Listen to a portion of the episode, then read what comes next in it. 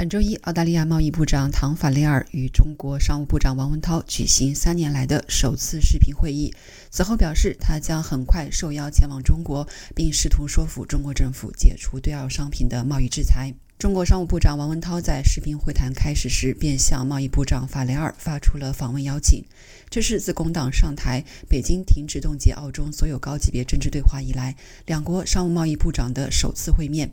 汤法拉尔说，他相信周一与王文涛的会谈将为取消对澳大利亚的两百亿澳元的贸易制裁开辟一条道路。他在会后的一份声明中说：“王部长和我同意加强各个层面的对话，包括官员间的对话，作为实现及时和全面恢复贸易的途径。”法雷尔也接受了王文涛的邀请，将前往中国。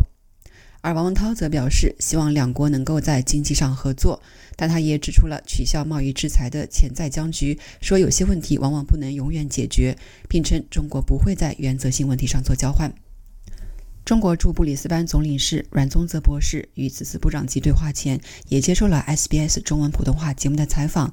他谈及澳大利亚两国关系及贸易往来，他对两国贸易关系的回暖充满信心。他说。我见到的很多这个朋友，包括澳方的，他们都特别关心，比如说这个中国的游客啊、学生啊、贸易啊等等。那以贸易为例啊，这个我们中国在过去长期十多年是昆州的最大贸易伙伴，大到曾经贸易的三分之一是和中国进行开展的。那么这样一个状况呢，其实这个一直延续到其肯定是二零二二年。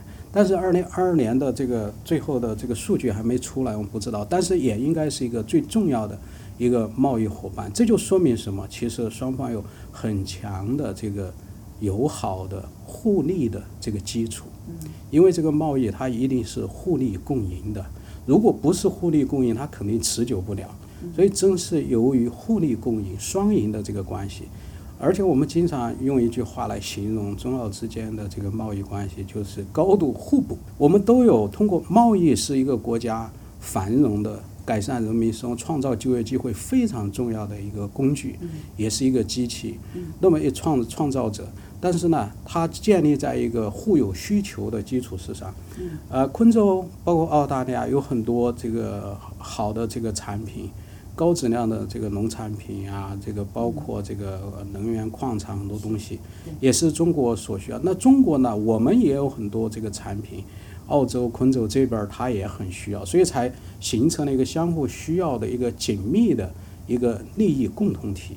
呃，就是应该说，二零二二年中国仍然这个一个是我们经济保持增长和澳洲。特别是和昆州之间的这个经贸关系，我觉得仍然是非常的这个强劲，而且我想就是随着最近呃中国我们这个关于有关这个疫情政策的这个调整以后，我觉得会迎来一个新的一个更大的这个契机，这个契机就是人员的往来会增多，而且这个贸易团组这个双方现在都摩拳擦掌，都要加强合作。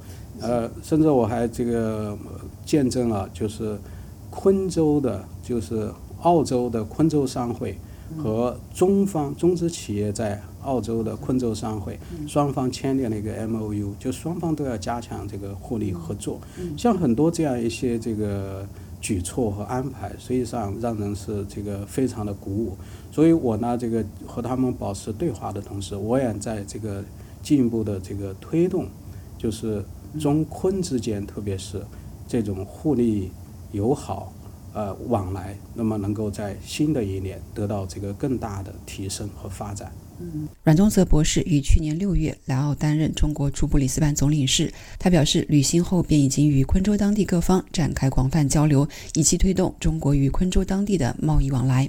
我作为总领事来了之后呢，做了几件事情，我可以跟你分享一下。一个呢，就是我觉得中澳之间要加强沟通和交流。呃，这一点呢，我觉得不够。两个原因，一个是过去几年中澳关系都在走下坡路，呃，所以交往就已经大大的减少。再加上第二个疫情的影响，它更是隔断了这个人员之间的这个往来，所以是雪上加霜这种关系。最后来了之后就强烈的感到这个需要对话。呃，需要进行交流，而且特别是需要面对面的交流。这个网上的交流，在网上是不减可的，哎，不减可。所以我就这个开展了很多对话。你包括我，我在这儿也发起了一个项目，就叫与总理事对话。我邀请这个各行各业的愿意的人，也可以在这儿，我也可以走进他们呃的社区啊、地方啊，去跟他们进行交流。我觉得这一点是非常重要的。这个交流它不能解决所有的问题，但是不交流一定会有更多的问题会产生。哎，我们不是说就是交流就要一定要你同意我，我同意你，不是这样。但是我觉得就是达到一种相互理解，为什么会这样？我们共同能做些什么来改善这个关系，让它更好？我觉得这就是这一个很好的一个一个举措，这是一个。第二一个呢，确实我也跟这个昆州方方面面这个呃政商学侨各个方面和他们这个接触，呃，让我深受鼓舞的是。大家都强烈的需要和在推动一个更加改善、更好、具有更美好明天的中昆关系、中澳关系。也就是说，这种民间的这个声音和力量其实是很强大的。自2016年以来，澳中两国关系伴随着南海争端、华为进入澳大利亚 5G 市场、反外国干预法案通过等事件而逐步恶化。二零二零年，时任莫里森政府提出调查新冠病毒源头，触怒中国方面。中国针对煤炭、牛肉、葡萄酒等澳大利亚出口中国商品开始实施制裁。而自去年工党政府上台，十一月，澳中两国最高领导人在巴厘岛二十国峰会期间展开六年来首次一对一会晤，被外界普遍认为标志着两国关系的解冻。而在随后的十二月，澳大利亚外长黄英贤受邀飞往中国，会见时任中国外交部长王毅，并举行了第六次澳中外交与战略对话。而这一天恰逢澳大利亚与中华人民共和国建交五十周年纪念日。身为中国驻澳外交官，阮宗泽博士说：“我。”到了这个布里斯班以后，其实去年恰逢这个中澳建交五十周年，其实这是一个非常难得的一个契机。我认为双方都没有浪费这个机会，而是紧紧地抓住了这个机会，温故而知新。温故而知新就温故在哪里？就五十年前，我们能够走到一起，而且这个可以说这个关系一直在深化、在发展，惠及两两个国家，也惠及民众。还汇集我们所在的亚太地区及世界。其实中澳在过去有很多这个互利共赢的故事，我都可以讲出好多出来。那么在比如说呃经济遇到困难的时候，二零零八年全球金融危机爆发的时候，中澳是这个相互合作，而且我们的合作是得到国际社会的认可等等。那么五十年前建建交的时候，那时候中澳就不同，不是说今天才不同。所以呢，这个这个时候我们怎么看待这个不同？所以现在我们日益的这个应该是凝聚到一个共识，就是中澳关系，特别国与国家之间的关系啊，不能用这个不同来去鉴定它的这个关系，更不用去用不同来去限制它的未来。实际上，这个不同恰恰是多元性的一个体现。澳洲呢，在国内是多元文化，我想延展到国际。延展到外交政策上，那更应该是一种多元的这种视野。因为国际关系当中有一句话，就是外交是内政的延续，就这两者它不能脱节的。所以在这个方面，其实中国和澳洲，我们有五十年前都已经达成共识。那么特别从去年以来，两国领导人进行了非常好的、很成功的这个会晤，我觉得翻开了中澳关系新的一个篇章。这个新的篇章，我觉得要得益于就是两国领导人的这种远见卓识，因为他们看到中澳关系如果再继续这个恶化，走下坡路的话，其实不利于两国，更不利于两国民众，也不利于双方的这个经济发展。那么接着呢，我们也看到，就是中澳之间也举行了这个高层的对话，哎，黄英贤外长和王毅国务委员那时候在北京，就是正好去年十二月二十一号。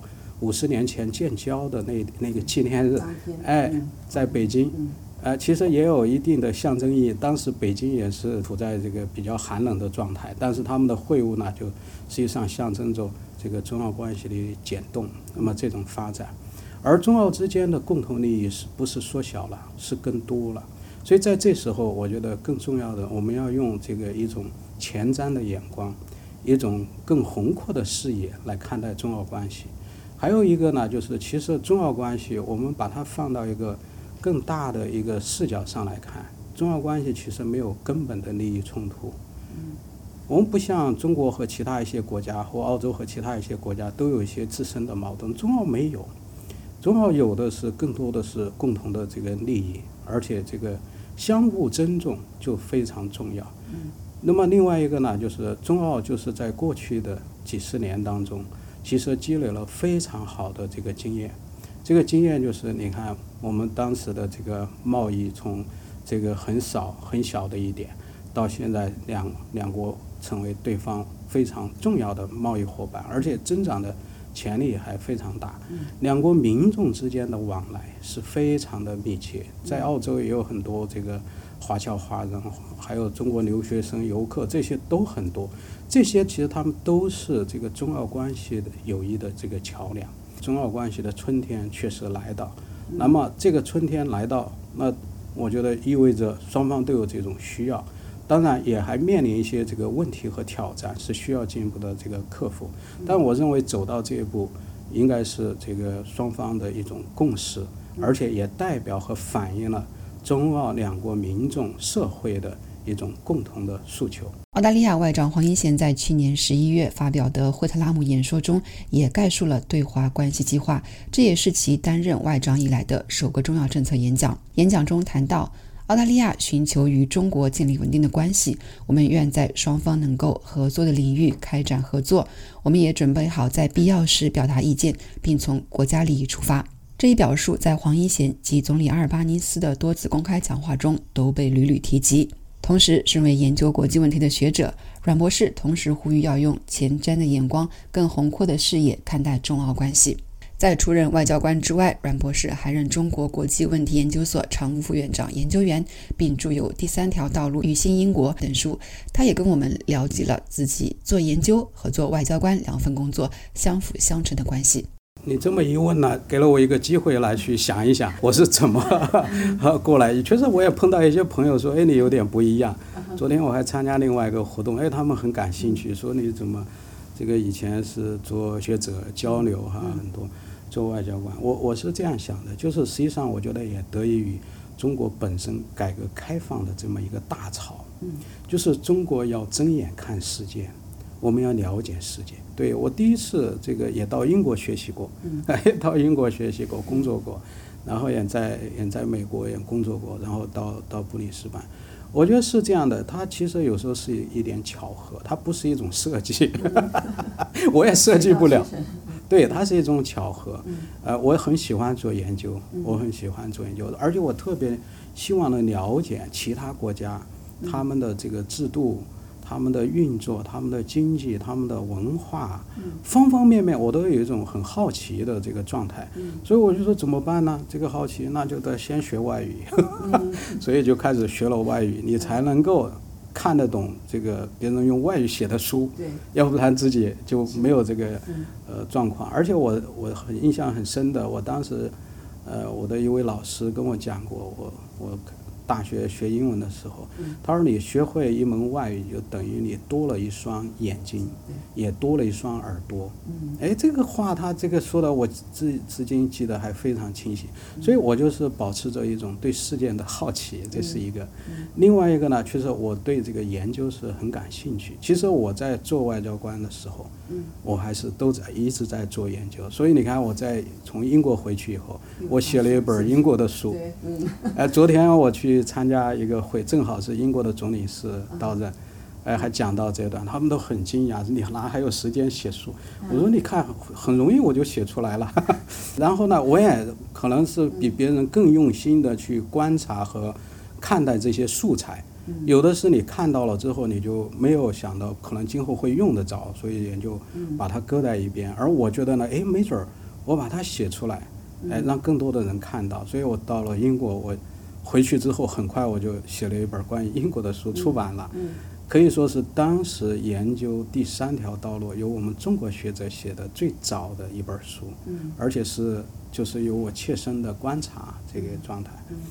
呃，那么然后我又做研究，做了几年又到美国去哎，到美国去工作。哎，在工作是很忙，美国的这个工作忙，忙了。其实我也是保持着这种研究的这个习惯。嗯，那回去之后，我又写了一本书，对，关于外交官的密谈？对一个外交官的美国密谈美，国密谈就是写一个外交官在美国是吧？我是怎么观察他，我包括我和他们这个各方面的一些故事，也跟我的研究是有关系。如果我对研究不感兴趣，就不可能有这个这个书。嗯那么这个后头又继续又做研究，是吧？嗯我觉得这两者它实际上是相辅相成的。嗯呃，做外交官给了很多实际的经历嗯和实践。你做研究是一种理论性的东西，这两者这个，所以我的这个经历，它正好让这两者啊，能够非常有机的能够结合，而且能够相互转换。我觉得是一种幸运，但是绝不是一种呃安排，也绝不是一种什么样的。我觉得，所以我很很也很珍惜，也很看重。呃，包括到了这儿，我也愿意和这个澳方的各界人士进行交流。嗯这也得益于我过去工作当中养成的，我就喜欢跟大家交流、进行沟通，多学习。嗯其实我是一个非常呃愿意跟大家交流，从大家的这个当长处当中去学习。我觉得对中国来讲，现在因为我是做这个总领事这个这个工作，我觉得中澳之间的交流啊，还是远远不够的，嗯远远不够的。嗯呃，我觉得存在这种交流的赤字，嗯进而存在这个信任的赤字。我觉得这个挑战啊，不是说三两天能够完成的，嗯而且呢，我觉得我我自己还有一种危机感，嗯一种紧迫感，嗯。因为这就像这个逆水行舟，哎，你保持着不动，实际上就等于是退步，嗯哎，所以我现在是特别是希望能够我看到更多的中国的学生、学者、各种团组能够过来，他们也让他们看看，嗯现在几年以后澳洲是个什么样子。同样期待嗯澳洲的各界各方面的，包括媒体到中国去看一看，就是可能也很多存在一种好奇，这几年你们怎么过来，什么样子了，是吧？哎，但是你看了就觉得，我觉得会你们自己做个判断。嗯所以我是特别希望能够推动就是人文的交往、嗯民间的交往、文化的交往，还有地方层面的各种这个交往。我我在这一点上，我觉得今年我可能会做的这个更多。